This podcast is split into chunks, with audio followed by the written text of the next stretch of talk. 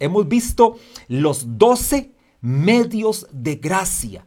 Doce formas como Dios despliega su gracia. Doce agentes como Dios despliega toda su gracia. ¿Por qué? Porque esta es la primer columna del ministerio de Jesús. La primer columna del ministerio de Jesús se llama la gracia de Dios. Luego vendrán dos columnas más que todas son consecuencia una de la otra. Todas este, están entrelazadas. Por eso hablé número uno de la gracia de Dios, porque esta es la columna central. Esta, esto es como un triángulo. En un triángulo el pico de arriba junta los, las, las dos partes de abajo. ¿Usted ha visto eso? Las partes de abajo. Y al fin de cuentas, ese pico hace que todas las tres partes, los tres lados, los vértices, todos tengan relación uno con otro, los tres ángulos tengan relación uno con otro. Bueno, la punta principal, vea así este triángulo, así, ve este triángulo, arriba, este triángulo, la punta de arriba, se llama la gracia de Dios. Bueno, en esta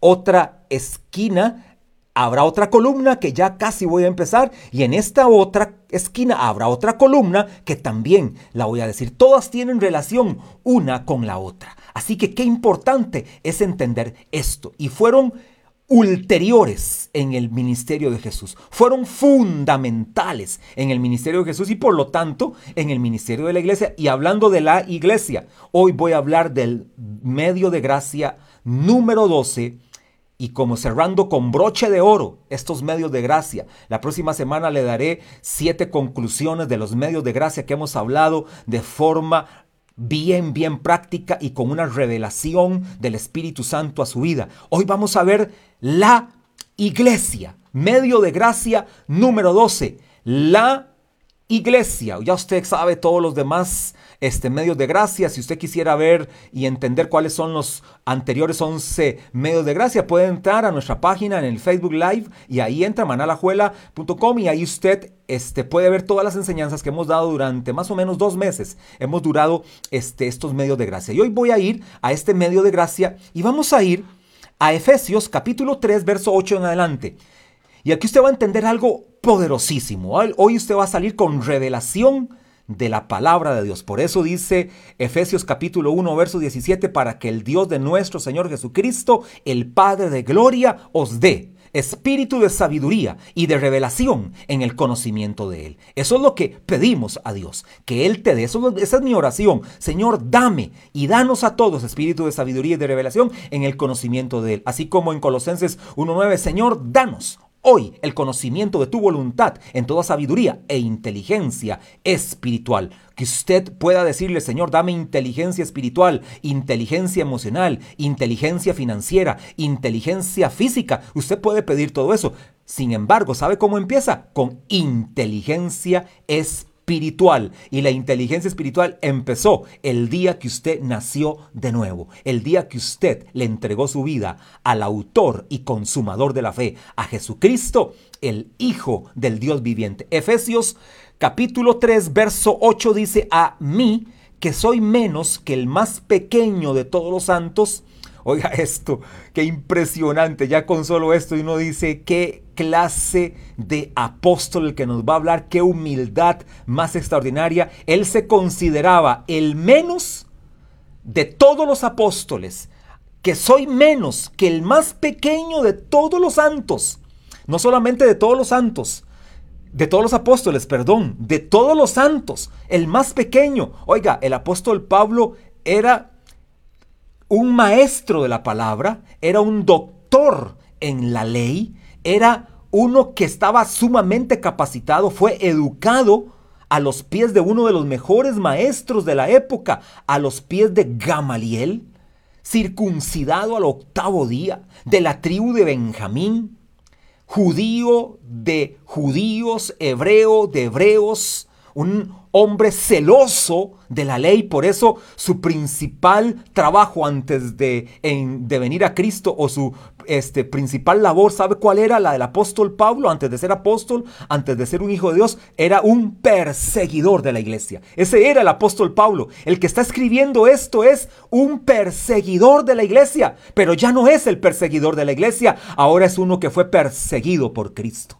Ahora este es el perseguido por Cristo. El perseguidor de la iglesia se volvió uno que fue perseguido por Cristo, lo tiró desde su cabalgadura, dice Hechos en el capítulo este 16 en adelante que él fue interceptado por Dios y ahí experimentó el nuevo nacimiento. Dios se le atravesó en el camino cuando iba persiguiendo iglesias, cuando iba encarcelando cristianos. El apóstol Pablo fue encontrado por Cristo, perseguido por Cristo. Y ahora sabe que se volvió Pablo, lo mismo que me he vuelto yo. Y sé que también Lenny, y sé que también mi esposa, mis hijos, y sé que todos los hijos de Dios que están conectados, sabe que somos ahora de Cristo, somos prisioneros de Cristo. Hemos sido totalmente totalmente prisioneros por Cristo. Y a Él le servimos, con Él estamos, en Él vivimos, en Él somos y en Él nos movemos. Así que, dice el apóstol Pablo en Efesios 3:8, a mí, que soy menos que el más pequeño de todos los santos, me fue dada esta gracia que estoy hablando de los medios de gracia, me fue dada esta gracia de anunciar entre los gentiles el evangelio de las inescrutables riquezas de Cristo y de aclarar a todos cuál sea la dispensación. Por cierto, para los que se preguntan qué es una dispensación, anótelo ahí, una dispensación. Esto no está en el bosquejo.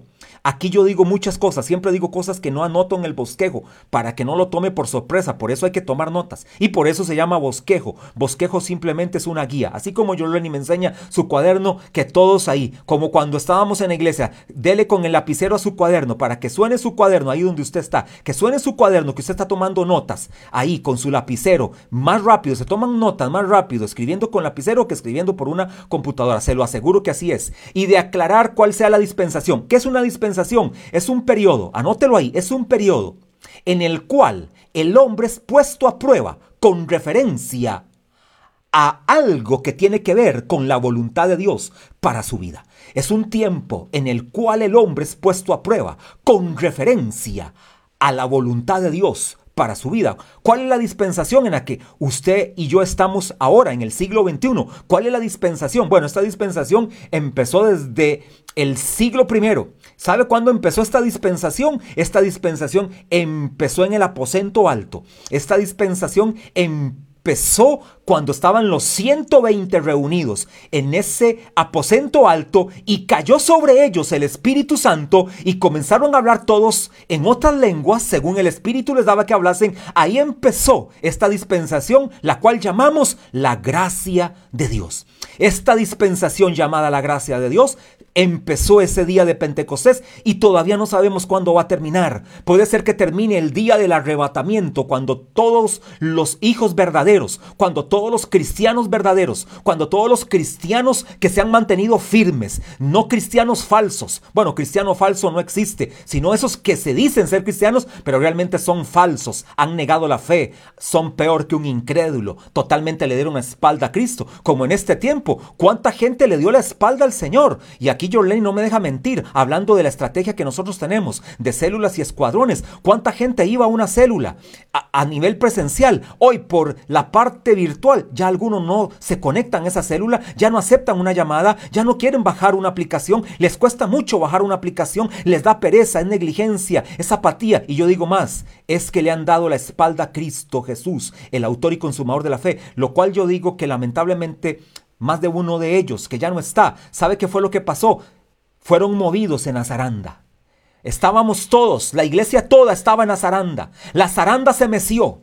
Pareciera que esta pandemia lo que trajo fue un este mecer, un mover y en la zaranda pasamos todos aquellos más refinados, más finos, más maduros, más ecuánimes, más espirituales, más santos, pasamos totalmente finos como la arena que es mecida y lo mejor pasa y lo que aquello que no quiere pasar porque se resiste quedó encima. Qué lamentable que algunos se quedaron encima y no han pasado. Eso es una dispensación, estamos en la gracia de Dios y de aclarar a todos cuál sea la dispensación del misterio escondido desde los siglos en Dios, que creó Dios todas las cosas para que la multiforme, oiga esto, para que la multiforme sabiduría de Dios sea ahora dada a conocer por medio de la iglesia a los principados y potestades en los lugares celestiales conforme al propósito eterno que hizo en Cristo Jesús nuestro Señor. Ahora note esto. ¿Por qué digo que la iglesia este es un medio de gracia? Por una sencilla razón, amados, que me están escuchando, discípulos, hijos espirituales, líderes, pastores, directores de escuadrón, amigos que se conectan en esta transmisión, personas que están hoy por primera, segunda o tercera vez. A ustedes les quiero decir que la iglesia es un medio de gracia por una razón sencilla, porque la iglesia era un misterio. La iglesia era un misterio. Es decir, no había sido revelado. Desde el Antiguo Testamento no se habla nada de la iglesia, no se menciona absolutamente nada de la iglesia por una razón sencilla, porque la iglesia era un misterio. Ahora vamos a entender esto. Cuando dice esta palabra misterio, esta palabra griega, misterio, la palabra griega, es muy parecida, suena muy parecida, es la palabra musterion. Musterion, así se escribe. En griego, dice Hebreos capítulo 3, verso este, 9, y de aclarar a todos cuál sea la dispensación del misterio escondido desde los siglos en Dios. Estuvo escondido por los siglos. Esta palabra misterio o, o musterion significa verdad revelada. Escuche bien. Verdad revelada. Algo que es dado a conocer. Eso significa misterio. Verdad revelada. Algo que es dado a conocer. Esta palabra misterio no denota lo que es misterioso, porque cuando usted dice, le voy a decir un misterio, es como suena como ocultismo no denota lo que es misterioso, no denota lo que tiene como miedo o temor.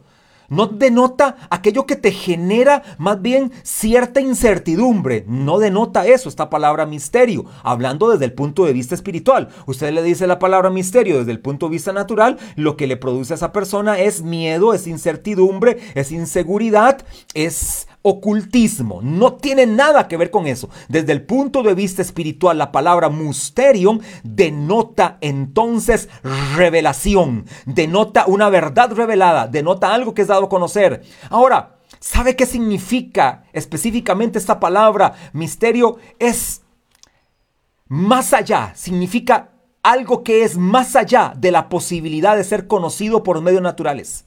Un misterio es algo que denota la posibilidad de ser conocido por medios espirituales. Solo puede llegarse a saber por revelación divina. Cuando dice esta palabra misterio, es que este misterio solo se puede llegar a saber por revelación divina y se hace saber de una manera en un tiempo señalado por Dios y solo aquellos que son iluminados por su espíritu. Por lo tanto, hermanos amados, cuando hablamos de este misterio, el misterio que el apóstol habla, en Romanos capítulo, para que tenga pasajes claves de este misterio, Romanos capítulo 16. Romanos capítulo 16, primer pasaje.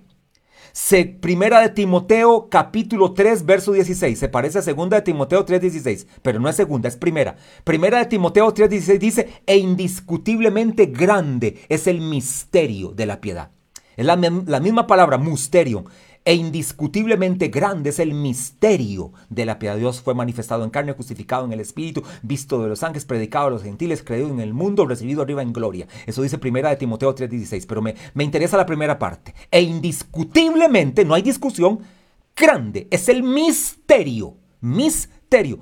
Ese pasaje es clave, Efesios 3, 8, pasaje clave para hablar de ese ministerio. Y otro pasaje clave, voy a leerlo también, voy a irme de una a Colosenses 1. Váyase a Colosenses 1, todavía no estoy entrando a lo que quiero llegar hoy. Vaya a Colosenses 1. Dice Colosenses 1.24. Colosenses 1.24. Voy a esperar que todos lleguen, vaya tomando notas, afine su lapicero, este, agilice sus dedos. Esta palabra entonces, misterio, denota no lo que es misterioso, sino aquello que estando más allá de la posibilidad de ser conocidos por medios naturales, solo puede llegarse a saber por revelación divina. Y se hace saber de una manera en un tiempo señalado por Dios y solo aquellos que son iluminados por el Espíritu Santo. Eso que dije que es un poquito largo porque tiene que ver todo con el idioma original, sí está en el bosquejo, para que no se me hayan perdido porque sé que fue bastante largo. Eso va a estar en el bosquejo que voy a enviar para que lo tengan ahí. Colosenses 1:24 dice, ahora me gozo en lo que padezco por vosotros y cumplo en mi carne lo que falta de las aflicciones de Cristo por su cuerpo, que es la iglesia, de la cual fui hecho ministro, según la, la administración de Dios que me fue dada para con vosotros, para que anuncie cumplidamente la palabra de Dios.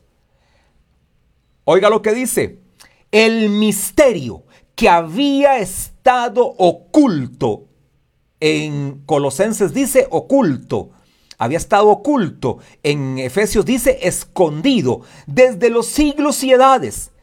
Pero, oiga qué poderoso, desde los siglos y edades, pero que ahora ha sido manifestado a sus santos, a quienes Dios quiso dar a conocer las riquezas de la gloria de este misterio entre los gentiles, que es Cristo en vosotros, la esperanza de gloria a quien anunciamos amonestando a todo hombre y enseñando a todo hombre en toda sabiduría a fin de presentar perfecto a Cristo Jesús a todo hombre, para lo cual también trabajo luchando según la potencia de Él, la cual actúa poderosamente en mí. Ahora, hermano amado, ¿qué es este misterio a ciencia cierta? ¿Qué es esta verdad revelada? ¿Qué es todo esto que la Biblia le llama un misterio, mysterium? Ni más ni menos que este misterio es la iglesia. La iglesia es el misterio que estuvo escondido, que no se había hecho visible, que estuvo para ser revelado ahora a nosotros que hemos sido iluminados por el Espíritu Santo, ahora a aquellos a los cuales Dios les permitió el privilegio de ser escogidos y ser llamados hijos de Dios y experimentar el nuevo nacimiento y ser redimidos y justificados y experimentar la propiciación y experimentar la santificación y el lavamiento de sus pecados, a ustedes y a mí, el Señor nos reveló este misterio que estaba oculto, que estaba escondido de tiempos atrás, se llama la iglesia. Por lo tanto, hermanos amados, qué gran obra de gracia y medio de gracia y agente de gracia en la iglesia que el Señor lo tuvo sostenido, lo tuvo retenido y dice, ahora sí, lo voy a dar a conocer. Y se los voy a dar a conocer ahora como un medio de gracia. Y todo aquel que reciba al Señor, todo aquel que nazca de nuevo, todo aquel que experimente un encuentro con Jesús, será parte, será incluido, formará parte de la congregación de los nuevos nacidos, de aquellos que han experimentado la salvación por gracia, ahora conformarán la iglesia de Cristo. Y ahora tú y yo, por la gracia de Dios, nos introdujeron, escuche esto, discípulo amado, pastor amado, líder amado, miembro de la iglesia, escucha esto, tú y yo fuimos introducidos a este misterio llamado la iglesia. Ahora me devuelvo un momentito a Efesios, no, no me voy a devolver, que es en Colosenses, para decir algo, ya que estoy en Colosenses, quiero decir algo más de Colosenses. Oiga esto que dice este es Colosenses capítulo 1, 24 al 29 fue lo que leí. Ahora dice esta parte, el misterio que había estado oculto desde los siglos y edades, pero que ahora ha sido manifestado a sus santos, a quienes Dios quiso dar a conocer las riquezas de la gloria de este misterio entre los gentiles, que es Cristo en vosotros la esperanza de gloria. Ahora escuche esto, hermano amado. Escuche esto poderoso. ¿Quién es el que le da vida a este misterio? ¿Quién es el que le da una razón de ser a este misterio? Se llama Cristo Jesús. Es decir, que este misterio llamado iglesia sin Cristo Jesús ya es absolutamente una mera organización. Por eso yo le llamo a la iglesia, la llamo la iglesia orgánica, porque la iglesia orgánica es aquella que tiene vida, es aquella que transforma, es aquella que capacita, es aquella que cambia la vida del ser humano. No solamente es una mera organización, de repente hasta muerta, de repente con lineamientos y parámetros y formas de pensar que producen muerte. No, te estoy hablando de una iglesia orgánica, una iglesia viva, una iglesia que tiene poder, una iglesia que sigue causando milagros en medio de una generación perversa. Es la iglesia que sigue transformando al ser humano. Por eso es una iglesia que tiene vida. ¿Y quién es el que le da vida a esta iglesia? ¿Quién es el que le da poder a esta iglesia? Cristo Jesús. Por eso dice este verso poderoso, esta parte de Colosenses dice, lo repito otra vez, el misterio que había estado oculto desde los siglos y edades, pero ahora ha sido manifestado a sus santos, a quienes Dios quiso dar a conocer las riquezas de la gloria de este ministerio. ¿Quién es las riquezas de la gloria de este ministerio? Cristo Jesús, las riquezas de la gloria de este misterio. Hasta puse un paréntesis en el verso y puse un paréntesis en negrita para que se note que es una nota mía, no es lo que la Biblia dice. El versículo siempre lo pongo en rojo, como usan algunas Biblias, que las letras rojas son las palabras dichas por Jesús. Bueno, aquí los versos que yo mando al bosquejo están escritos en rojo y las notas en negro son mis son este comentarios míos y puse de esta manera, las riquezas de la gloria de este misterio es Cristo en nosotros, la esperanza de gloria. Es decir, el que le da la riqueza a este misterio se llama Cristo en nosotros. Por lo tanto, qué maravilloso es este medio de gracia. Es un medio de gracia en el cual Dios nos introdujo, por el cual Dios le da vida a través de Cristo Jesús, porque Cristo Jesús representa las riquezas de la gloria del Padre y es Cristo en nosotros la esperanza de gloria. Ahora, regresemos rápidamente a Efesios 3, pero al verso 10 para decir un detalle de Efesios 3:10 para luego ir a otro texto este que es vital, porque es el verso del tema. Imagínense, no he entrado al tema, es el verso del tema. Esto solamente es una introducción. Quería introducirte y que sepas que la iglesia es el misterio que estuvo escondido por siglos y edades y que ahora ha sido revelado a sus santos, a aquellos que han sido iluminados, a aquellos que han sido lavados en la sangre de Cristo, a aquellos que fueron perdonados de sus pecados. Dice Efesios 3:10, Efesios 3:10, para que la multiforme sabiduría de Dios. Después de que el apóstol Pablo en el verso 8 y 9 habla del misterio, que estuvo escondido por siglos y edades, ahora en el verso 10 el apóstol Pablo lo dice con las palabras que tiene que estar. Ahora dice la palabra correcta. Ahora a esta palabra misterio le pone nombre. Dice este 3.10, Efesios 3.10, para que la multiforme sabiduría de Dios sea ahora dada a conocer por medio de la iglesia es decir, la iglesia es el misterio que estaba escondido y la iglesia es la que da a conocer a los principados y potestades en los lugares celestiales que ustedes y yo estamos en el propósito eterno de Dios. Efesios 3:11, conforme al propósito eterno que hizo en Cristo Jesús, nuestro Señor. Es decir, oiga, qué maravilloso. Ustedes y yo Voy así como puntualizando.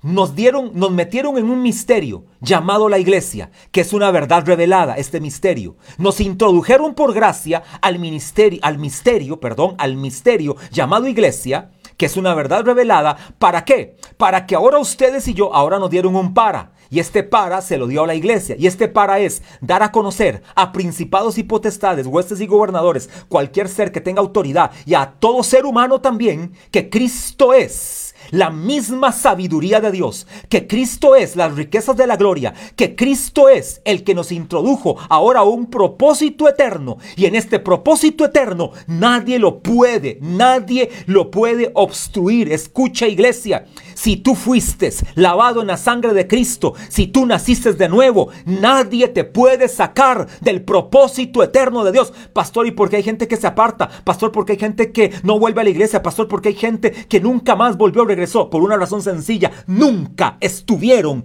introducidos en este misterio llamado iglesia. Por lo tanto, nunca se sumergieron en la plenitud de Cristo. Por lo tanto, nunca estuvieron en el propósito eterno de Dios. Todo aquel que está en el propósito eterno de Dios, esa persona va a terminar con la frente en alto. Esa persona va a acabar esta carrera con éxito, con gozo. Esa persona va a ser perfeccionada hasta que Cristo regrese. Todo aquel que está en el propósito eterno permanecerá, permanecerá y permanecerá hasta que Él venga en su advenimiento, en el arrebatamiento estará. Y el que ya no está porque murió, dice la palabra, que resucitará y será levantado y será reunido con él en, el aire. Y luego la iglesia viviente de ese tiempo se encontrará con Cristo en el aire. Eso será glorioso. Esa será la reunión de los santos resucitados y la reunión de los santos vivos con su esposo en el aire. Y ahí celebrará luego las bodas del Cordero, el novio viniendo por la novia. Y luego se encontrarán en el aire ahí se desposará. ¡Qué glorioso! Pero eso para quién es? Para los que permanecieron en el propósito eterno, según Dios, en Cristo Jesús, nuestro Señor. Ahora, note que el apóstol Pablo es el que más habla de este misterio. Romanos capítulo 16, Primera de Timoteo 3:16, Colosenses capítulo 2, Efesios capítulo 3, pasajes medulares acerca de este misterio que ahora ha sido revelado a sus santos.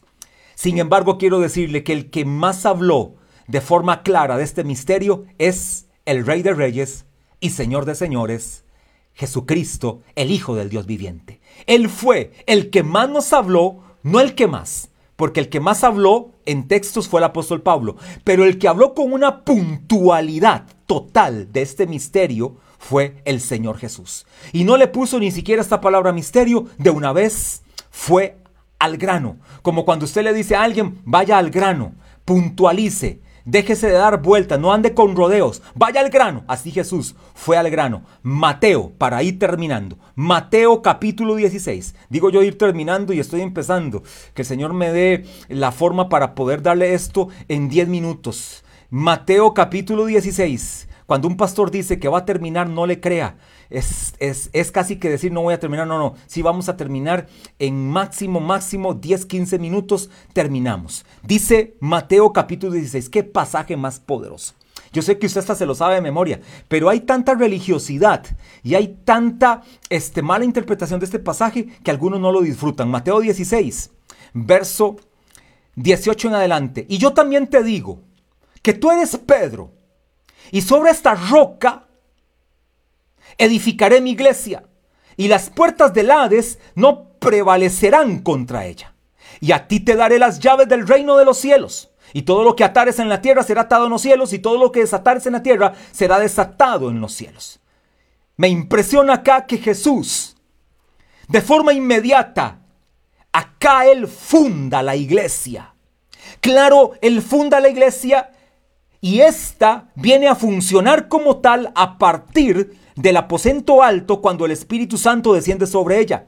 Pero ya acá Jesús deja por escrito de su puño y letra, de sus propios labios, de su propia declaración, Jesús aquí da por sentado y deja fundada la iglesia. Y no solamente la deja fundada, sino que adjudica que la iglesia le pertenece a él. No solamente la funda, sino dice la iglesia que estoy fundando. No solamente la fundo, sino que yo la represento, sino que es mía, sino que me pertenece. Y quiero ir, ir pedacito a pedacito de este verso para que usted y yo lo entendamos. Y yo también te digo que tú eres Pedro. Esta palabra Pedro es la palabra griega Petros, que significa piedra pequeña. Es decir, lo que Jesús le dice, Pedro, y a ti también te digo, tú eres piedra pequeña, tú eres Petros, es una piedra pequeña. Todos los que somos parte del cuerpo de Cristo somos piedras pequeñas, piedrecitas pequeñas. Jorleni es una piedrecita pequeña. Mi esposa es una piedrecita pequeña. Este, los que están conectados ahorita, este, son piedrecitas pequeñas. No sé cuántos pueden haber conectados. 150, 160, 170, no sé. Y tal vez hay mucho más en las casas porque pueden haber 2, 3, 4, hasta 5 por cada casa. Este, cada uno que está conectado y hasta está haciendo comentarios, ustedes son piedrecitas pequeñas. Es más, pongan en la transmisión, yo soy una piedra pequeña, soy una piedra viva.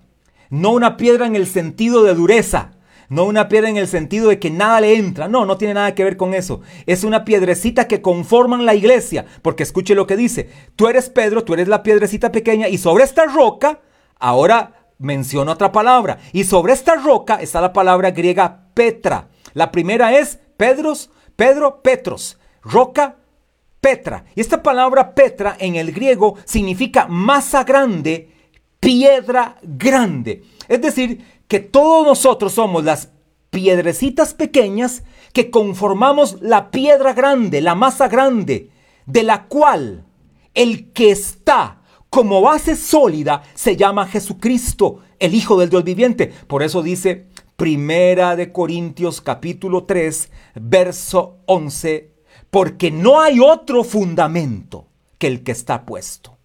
Porque no hay otro fundamento que el que está puesto, el cual es Jesucristo. El fundamento sólido se llama Jesucristo. Él es el fundamento sólido. Y ahora me impresiona esta parte. Y sobre esta roca, es decir, Jesús lo que está diciendo, sobre mí, que soy la piedra grande, y que cada uno de ustedes conforman esta iglesia, edificaré mi iglesia. Voy en orden, voy con las palabras en orden. Esta palabra edificaré esta palabra edificaré significa construiré. Esta palabra denota crecimiento. La palabra edificaré significa promover el crecimiento, significa construir. Y cuando habla de promover el crecimiento, es un crecimiento espiritual y el desarrollo del carácter del creyente. Oiga qué poderoso. Cuando Jesús dice, y sobre esta roca, es decir, sobre mí, que soy el fundamento sólido, sobre mí, que soy la roca grande, que soy la piedra grande, edificaré, es decir, yo los construiré, yo promoveré el crecimiento espiritual y el desarrollo del carácter de ustedes. Es decir, Jesús mismo, cuando tú y yo estamos metidos en Él, sumergidos en Él, cuando entendemos que hemos sido partes, parte de la iglesia y estamos introducidos en la iglesia y estamos metidos en la roca inconmovible de los siglos que se llama Cristo, Él entonces a esos que han tomado esta decisión y están metidos en Él y tienen esta relación con Él, tienen esta unidad con Él, Él promete aquí, Él lo promete, edificaré, es decir, yo promoveré el crecimiento espiritual y el desarrollo de su carácter. Y sigue diciendo el verso, edificaré mi iglesia. Esta iglesia no le pertenece al pastor Carlos.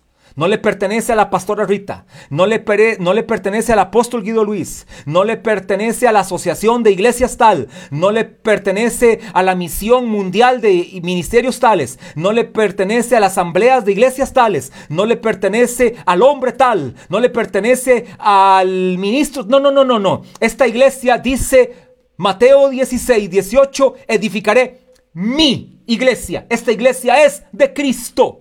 ¿Sabe que esto me genera una paz increíble? Porque en medio de esta pandemia el temor ha venido a pastores, ha venido a ministros, ha venido a mi vida, ha venido momentos de incertidumbre, han venido momentos de duda. Pero ¿sabe que me ha dado paz? Y algunos que saben que les he enseñado esta palabra por unidades de los escuadrones y he ido a las unidades de forma virtual, he ido de forma virtual a las unidades, este ha sido uno de mis textos preferidos para decirle, mi confianza no está en mi capacidad, mi confianza no está en el ministerio que tengo, mi confianza está este, en mis talentos, no está en lo mucho que yo pueda hacer. Mi confianza está en que esta iglesia, Manalajuela, no es mía. Esta iglesia, cuando digo iglesia, me refiero al cuerpo de Cristo, no es mío, es de Cristo. Dice acá, mi iglesia. Esta iglesia es de Cristo. Maná, Alajuela, le pertenece a Cristo. Y aunque vengan algunos con voces negativas o a querer amenazarnos y decirnos si no me voy a otra iglesia o me voy a otro ministerio, sabe, yo tengo paz porque esta no es mi iglesia, esta es la iglesia de Cristo, es la iglesia que Él fundó, es la iglesia que Él estableció, es la iglesia que Él cuida, es la iglesia que Él edifica, es la iglesia a la cual Él le da la fuerza. Por tanto, dice mi iglesia y esta palabra iglesia es la palabra griega eclesia. Y esta palabra griega eclesia significa toda eclesia con doble K, para que lo escriba correcto. Eclesia con doble K. Esta palabra significa toda la compañía de los redimidos a través de la era presente. Toda la compañía de los redimidos a través de la era presente.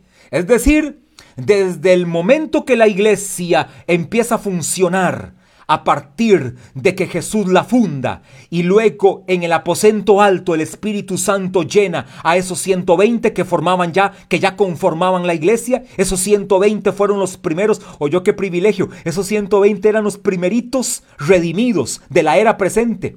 Ellos fueron los primeros redimidos de la era presente, de la edad presente, del momento. Y todos los que desde el siglo I hasta el siglo en el que estamos hoy, 21, los que se agreguen, conforman parte de la compañía de los redimidos. Y a esto se les llama eclesia, la iglesia de Cristo. Y ahora da una promesa extraordinaria.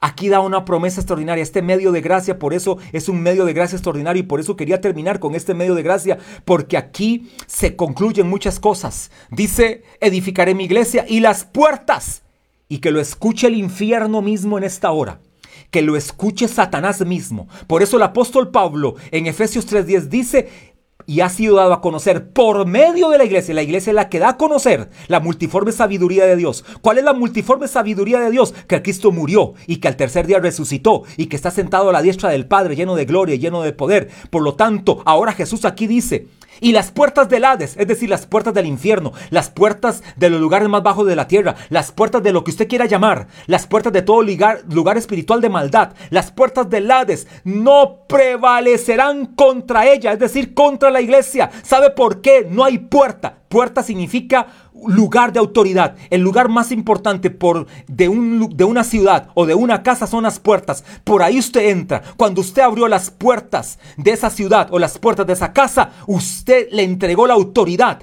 a esa persona de esa casa. No necesitó ni siquiera de llaves porque usted le abrió las puertas. Usted le entregó no ni siquiera las llaves, le abrió las puertas. Y entonces dice que las puertas del Hades, es decir, ni el mismo diablo, ni el mismo infierno, ni principado, ni potestades, prevalecerán contra la iglesia. ¿Sabe por qué no prevalecerán? Porque nosotros somos muy cargas, porque nosotros somos muy fuertes, porque nosotros somos muy lindos. No, porque el que edifica la iglesia se llama Jesucristo, porque el que cuida la iglesia se llama Jesucristo, porque el que protege la iglesia se llama Jesucristo, porque el que levanta vallado alrededor de la iglesia se llama Jesucristo, porque los muros que cubren la iglesia se llaman salvación y las puertas que cubren la iglesia se llaman alabanza. Por eso no hay puertas del infierno que prevalezcan contra la iglesia. Y esta palabra prevalecerán, no prevalecerán. Oiga que está en sentido negativo. Las puertas del infierno, las puertas del Hades no prevalecerán. Esta palabra prevalecerán está antecedida por una este, declaración negativa. No prevalecerán. No, aunque la palabra prevalecer es poderosa, pero como está en sentido negativa, quiero decirle algo de esta palabra prevalecer. Esta palabra prevalecer es la palabra griega katiskuo, Catiscuo, usted la verá en el bosquejo, no se este, eh, tenga problemas por anotar el significado eh, o cómo se escribe esta palabra griega. Catiscuo significa ser fuerte en contra, significa ser fuerte en contra, tener fuerza. Es decir, pudiéramos traducir, y las puertas del Hades no tendrán fuerza en contra de la iglesia. No podrán tener fuerza en contra de la iglesia. A esto entonces ahora le voy a decir en sentido positivo. Solo veamos la palabra prevalecer. No prevalecerán o prevalecerán. Veámosla solamente la palabra en sí. Esta palabra prevalecer significa entonces tener fuerza. Significa también esta palabra ser fuerte. Entonces, a esto yo le llamo la ley de la prevalencia. ¿Sabe que ustedes y yo podemos vivir bajo la ley de la prevalencia? Es decir, esta ley nos dice que somos fuertes en contra de las puertas del infierno, que somos fuertes en contra de todo ataque del maligno, que somos fuertes en contra de toda enfermedad, que somos fuertes en contra de todo problema financiero, que somos fuertes en contra de todo ataque que venga a tu casa, a tu matrimonio, a tu noviazgo, a tu familia, a tus hijos, que somos fuertes en contra de toda obra de drogadicción, de vicios, de brujería, de hechicería, de adivinación, de doctrinas de error, que somos fuertes en contra de todo poder, principado, potestad y gobernador de las tinieblas, que somos fuertes en contra de, póngale lo que usted quiera ponerle. Prevalecer significa entonces ser fuertes en contra de. A eso le llamamos, o yo le llamo, la ley de la prevalencia, lo cual te quiero decir, iglesia de Cristo, reunida esta mañana, prevalecerás. Vas a prevalecer. Dios está contigo. El que cuida la iglesia es Cristo porque la iglesia es de Él. Por lo tanto te digo, vas a prevalecer. Iglesia Manalajuela, iglesia mundial, iglesia de Cristo en la tierra hombres, pastores, mujeres, jóvenes y niños, prevaleceremos en contra de esta pandemia, prevaleceremos en contra de toda muerte, prevaleceremos en contra de toda mala noticia, prevaleceremos en contra de toda oposición, prevaleceremos en medio de esta crisis a nivel de Costa Rica por la cual oramos que Costa Rica se levanta, se levanta y se levanta de esta crisis y prevaleceremos a favor de la iglesia. Y las puertas del Hades no prevalecerán contra ella. Y a ti te daré, y ese verso se lo dejo para que lo lea en casa, el verso 19, porque ya el verso 19 tiene que ver con la oración. En el bosquejo les, le mando ciertas claves de ese verso 19. Y a ti te daré las llaves para que todo lo que atares aquí en la tierra sea atado ya en el cielo. Y todo lo que desatares aquí en la tierra, en el cielo también sea atado. Es decir, el cielo pide hombres y mujeres. ¿Oyeron Jorleni y Dunia y todos los que están en el Facebook Live? El cielo está pidiendo hombres y mujeres que aten aquí en la tierra para que en el cielo sea atado y desaten aquí en la tierra para que en el cielo sea desatado. El cielo está esperando las órdenes desde la tierra. El cielo está en conexión con la tierra y el cielo está, está esperando las órdenes que se den aquí en la tierra para ejecutarlas desde el cielo. Y la palabra atar rápidamente significa prohibir. Es decir, que usted todo lo que prohíba, oiga qué medio de gracia en el que estamos. Estamos en el medio de gracia llamado la iglesia. Y todos los que hemos sido introducidos a esta iglesia tenemos la autoridad de atar. Es decir, tenemos autoridad de prohibir aquí en la tierra. Prohibir el divorcio, prohibir el aborto, prohibir el incesto, prohibir la pornografía, prohibir las degeneraciones sexuales, prohibir este, las doctrinas de error, prohibir todo aquello que se opone a Dios, prohibir todo aquello que va en contra de la palabra prohibir aquí en la tierra. En el cielo, ¿qué se va a hacer? Se va a prohibir. Lo que se prohíba en la tierra, en el cielo se prohíbe. Y desatar lo que se desate aquí en la tierra. ¿Qué es desatar? Permitir.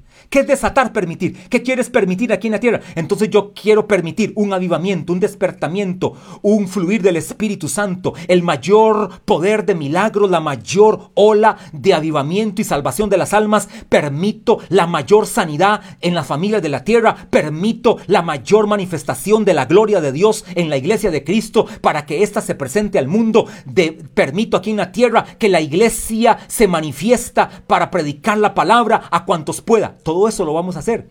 ¿Y quién hace eso? La iglesia. Por eso el apóstol Pablo dijo, para que la multiforme sabiduría de Dios sea dada a conocer ahora por medio de la iglesia. Y Jesús lo ratifica.